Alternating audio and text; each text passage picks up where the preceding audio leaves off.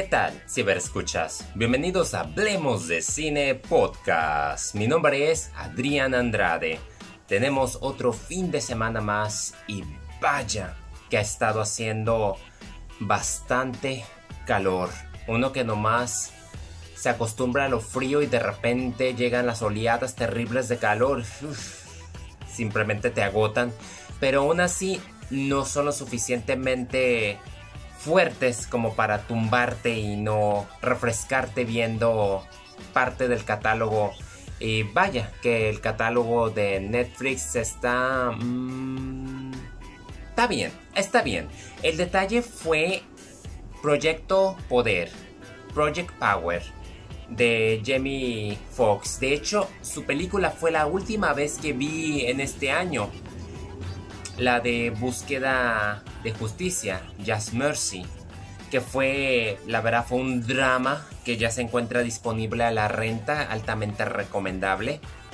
Sin embargo, en cuanto a su siguiente producción en Netflix, ah, tengo como que mis dudas al respecto. No sé si porque está haciendo mucho calor y complica que disfrutes la experiencia.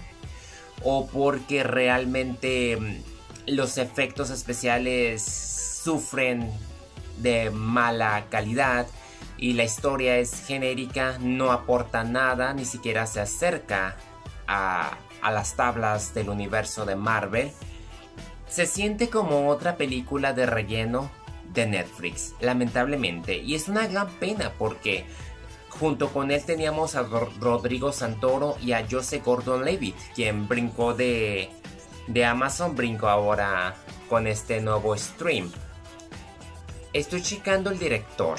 El director es Henry Joss y él es reconocido por Actividad Paranormal 3 y 4. Eso explica por qué se nota como que esta especie de novatada en esa producción. Es una película muy sencilla donde se está hablando de un futuro, de una píldora que le da a las personas poderes, cualquiera que lo consuma hace que te vuelvas en un superhéroe solamente por 5 minutos, pero hay riesgo de por medio. Algunos los puede hacer que exploten literalmente y otros los puede volver degenerativos y todo es en base a una conspiración, una conspiración gubernamental donde los malos no son quienes creemos que son y los buenos simplemente no tienen ética ni conducta de moral. Entiendo que hay como una especie de mensaje que quieren promover a la sociedad y más también a las personas de color, pero la ejecución es simplemente desaprovechada no aporta nada nuevo al género, se siente como que hacer más de lo mismo. Las actuaciones no tienen una dirección concisa porque el director simplemente es un experto en películas de horror y este no es horror, son efectos especiales de los cuales sí le dan el enfoque de suspenso y horror, pero al final de cuentas la mala calidad hace que, que con la intensidad del calor con el que se vive no te enfoques al 100% y ahora entiendo por qué le ha ido malas en las recepciones. Si no tienes nada que ver, igual puede que te, que te agrade. O puede que no, pero al menos pasas el rato, que es el punto, ¿no?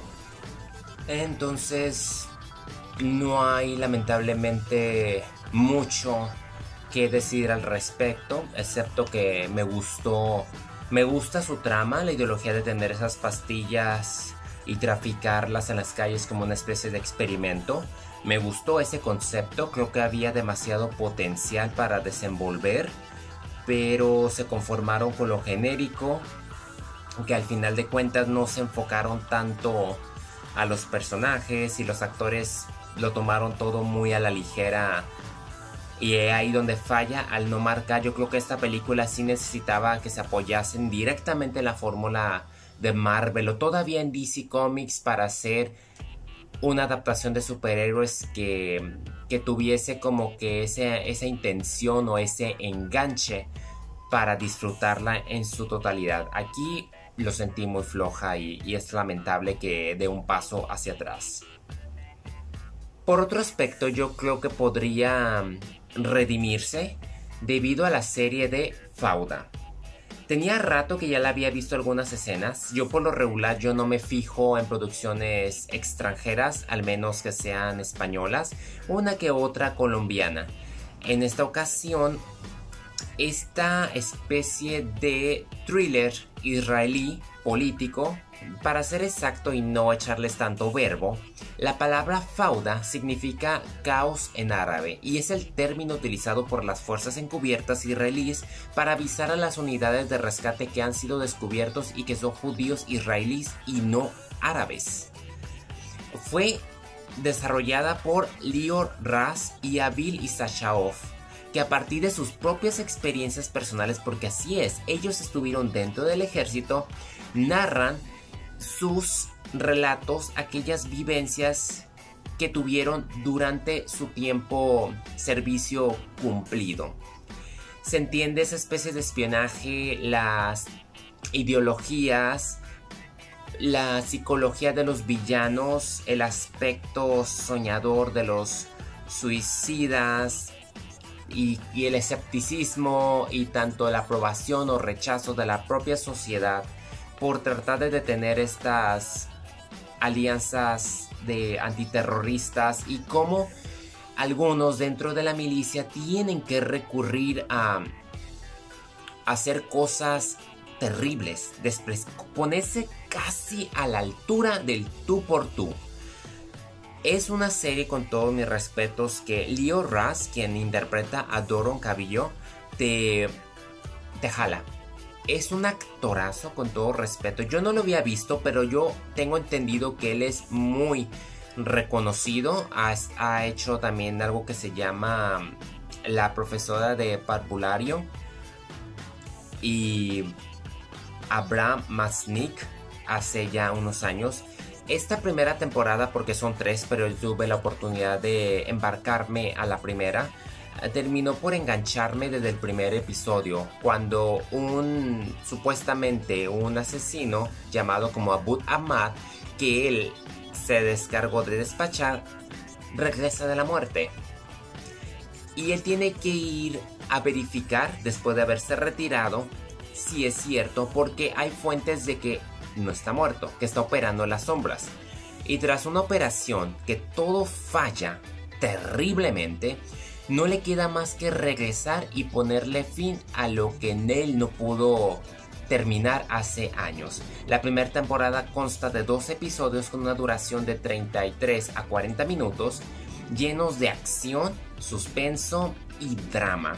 Aparte de que conoces de ciertas cédulas su forma de operar, manipular y llevar a cabo sus actos terroristas, también ves la vida de los agentes, su dinámica, cómo deben de sobrevivir, cómo los aspectos emotivos también te afectan en un modo que no puedes, pues como ser humano te cuestiona, ¿no? La delgada línea de entre qué es lo correcto, qué no es lo correcto y cruzar lo que involucra como ser humano todo lo que está en juego. La verdad me quito el sombrero porque es una serie que, me sorprende bastante. Me gusta que tiren al ruedo todas estas problemáticas que simplemente en un debate pasan por alto o son desapercibidos por cuestiones de derechos humanos. En esos aspectos esta serie se va directamente a los sucesos, a los hechos de lo que es operar las experiencias y aparte de que fue filmada en una localidad israelí de Katz Qasim es, o sea, es una cinematografía a la que tú no estás esperado. O sea, si has visto series de detectives de Hollywood, pues uno se da cuenta que hasta ahí existe como que cierta limpieza en los encuadres. Y en esta serie de Fauda, pues prácticamente no, todo, todo es suciedad.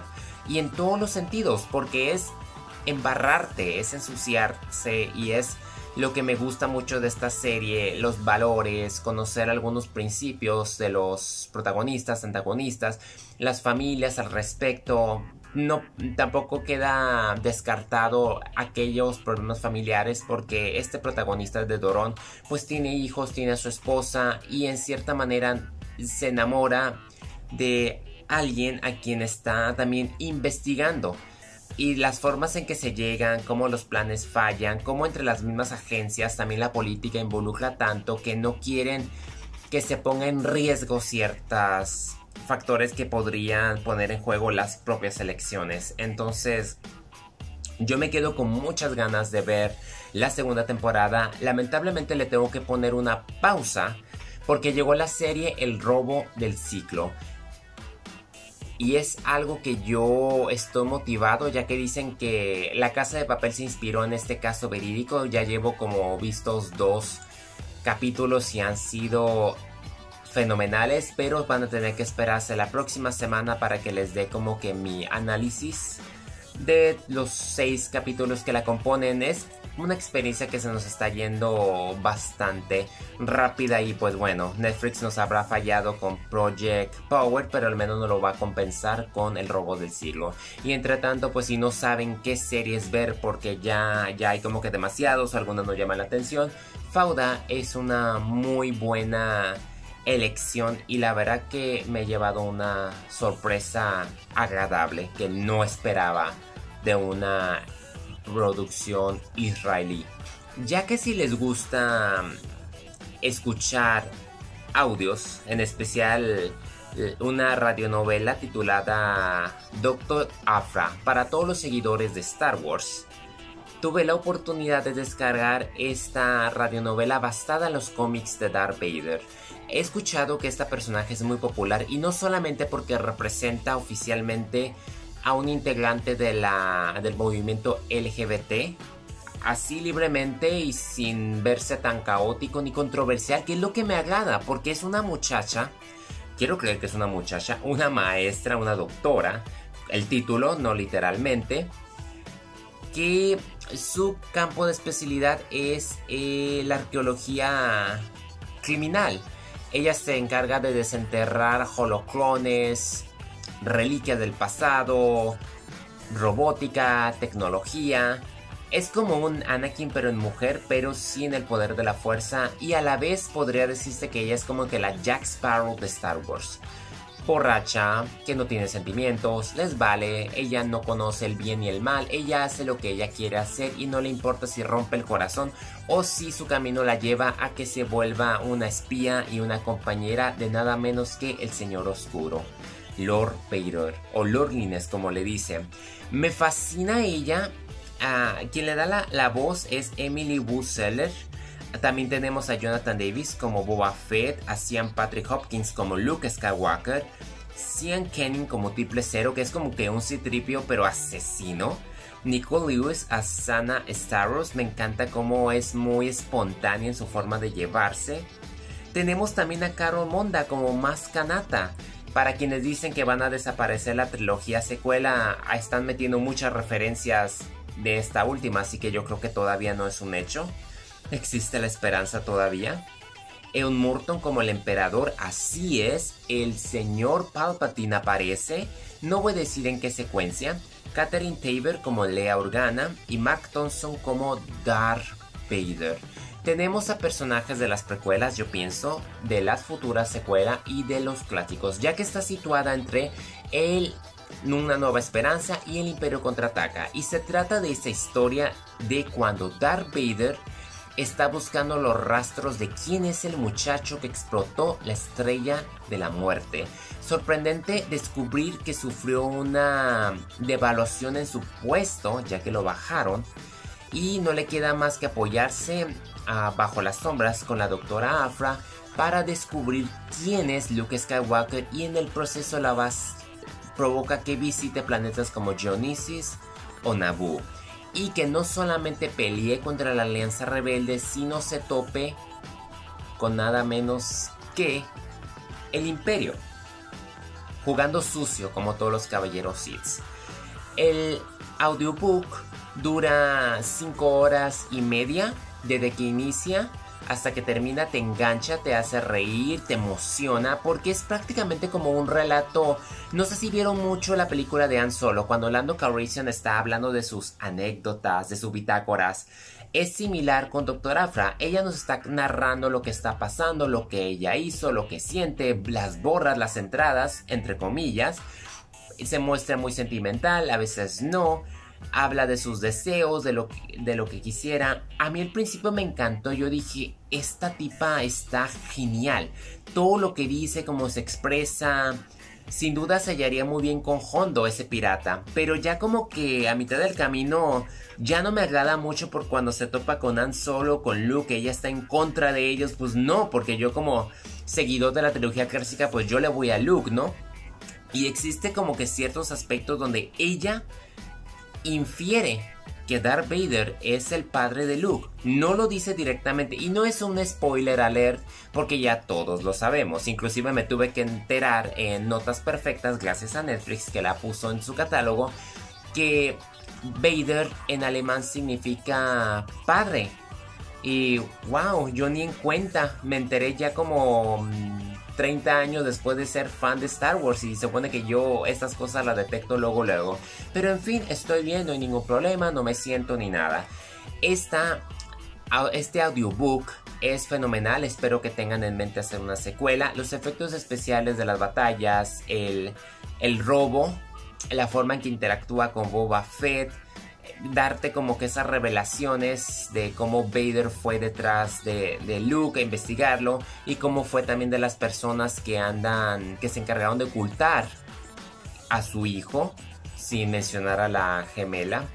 Me encanta mucho que Star Wars sepa explorar esos aspectos, yo los veo y digo, serían geniales que los manejaran como en una serie televisiva, porque hay, hay tanto potencial. Estuve viendo también que estaban sacando los cómics donde se, se encuentra con creo que se llama Save, la, la doble de la reina Midala se topa con ella porque quieren detener a Darth Vader. Entonces me encanta todos los aspectos de, de, conspiración y sigo insistiendo que si nos hace falta una serie o una película de Darth Vader donde él explore sus orígenes en el aspecto de quién es su padre. Yo sé que se ha dicho que Palpatine fue quien lo creó, pero literalmente no se ha dicho explícitamente ni hemos visto tampoco la reacción del propio Vader al descubrir quién fue su padre y nunca se maneja tanto. Entonces a mí me gustaría que manejaran una especie de serie en retrospección donde veamos a Anakin y veamos a Darth Vader y viendo sus caminos paralelos donde ambos estén investigando y veamos realmente esas revelaciones. Y si no es así, a lo mejor el propio Luke con la serie que dicen que quieren hacer, que es rumbo al episodio 6 al 7, ver ese aspecto donde Luke recorre el propio pasado para ver de dónde viene el legado Skywalker, dónde es la sangre. Si realmente fueron creados por Preyos, si Sidious fue como se mostró en una escena de un cómic, porque yo todavía no estoy como que al 100% que lo tome como tal. Hace todavía falta y yo pienso que hay bastante futuro. Entonces Doctor Afra sin duda es una aventura que rifa de principio a fin, te hace reír, está llena de acción, de aventura, es una especie de antihéroe que expande el universo y a la vez no tienen miedo en tocar ese aspecto del LGBT donde lo manejan de la forma tan normal, tan espontánea que enriquece la historia y hace que este personaje sin duda obtenga a lo mejor en el futuro una serie porque yo siento que sí lo equivaldría inevitablemente la inspiración está en Indiana Jones junto con Jack Sparrow de Piratas porque Doctor Afra, si yo la tengo que definir fácilmente diría que es la suma de Jack Sparrow e Indiana Jones. Ahora quiero educarlos un poco, bueno, no educarlos tan así. Quiero filosofar, ya que aparte de cine me gusta mucho la filosofía. No sé nada, pero estoy para aprender, no, en especial por la serie de Merlí me regalaron este libro, Filosofía a Sorbos, desde la dentadura de Platón y los extraterrestres de Kant hasta Juego de Tronos, un recorrido fascinante por la historia de las ideas y principios de la filosofía. Es un libro de texto atípico de Andrés Lomeña, que es un profesor de filosofía. La filosofía está en ruinas y los bien pensantes claman por volver a levantar la vieja fortaleza de las ideas. Recordemos que Alejandro Magno quiso conocer a Crates de Tebas, un filósofo cínico, y le preguntó si deseaba que reconstruyeran su ciudad natal. Crates respondió, ¿para qué? ¿Para que venga otro Alejandro y la vuelva a destruir? Y aquí la tragedia de la filosofía. ¿Para qué reconstruirla otra vez? ¿Para volver a dejar a la mayoría de la población fuera de sus murallas? Aunque Nietzsche nos enseñó a filosofar a martillazos, buena parte de la tradición occidental parece haber filosofado a base de somníferos para el lector medio. Si la filosofía quiere salir a las calles, no puede limitarse a tratar los asuntos de la academia. Los filósofos tendrán que bajarse los pantalones, como hizo literalmente Diógenes de Sinope, y hablar de la realidad más cercana hasta que la contraportada de los libros reflexionando sobre los bostezos, los pies, la sangre, los excrementos o los gilipollas que pueblan el mundo. Hay sorbos filosóficos en los móviles, el fútbol, el sexo, las drogas, incluso en los tubos de rubí, y aún quedarían los tragos más importantes del individuo contemporáneo, las películas y series de televisión que consumimos. Hola. Filosofía Sorbo vierte breves análisis sobre numerosas películas, series y dibujos animados. En estas páginas Juego de Tronos es un pequeño tratado sobre la discapacidad.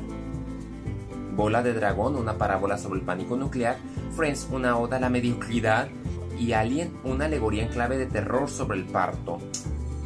Whitehead escribió que la historia de filosofía occidental es una serie de notas a pie de página de Platón, y aquí encontrará deliciosos sorbos, notas a pie de página de Aristóteles, Descartes, Kant o Marx, en creaciones como Los Caballeros del Zodiaco, Ricky Morty, B de Vendetta, El Bosque o Desencanto. Describir todo el contenido de este libro es como querer bebérselo de un tirón, en lugar de eso, prueba a dar un par de sorbos. Me gusta. Ay, hasta me dio... Empezar por cualquier parte. Los principios. Empieza un nuevo curso de filosofía y tenemos que comenzar por alguna parte. Había pensado que podría estar bien empezar por el principio. En la filosofía, los principios me refiero a los comienzos, no a los principios morales, se han tratado mucho desde el ámbito de la metafísica. ¿Qué hubo el principio de todo? Aristóteles, Santo Tomás o los físicos han abordado este tema.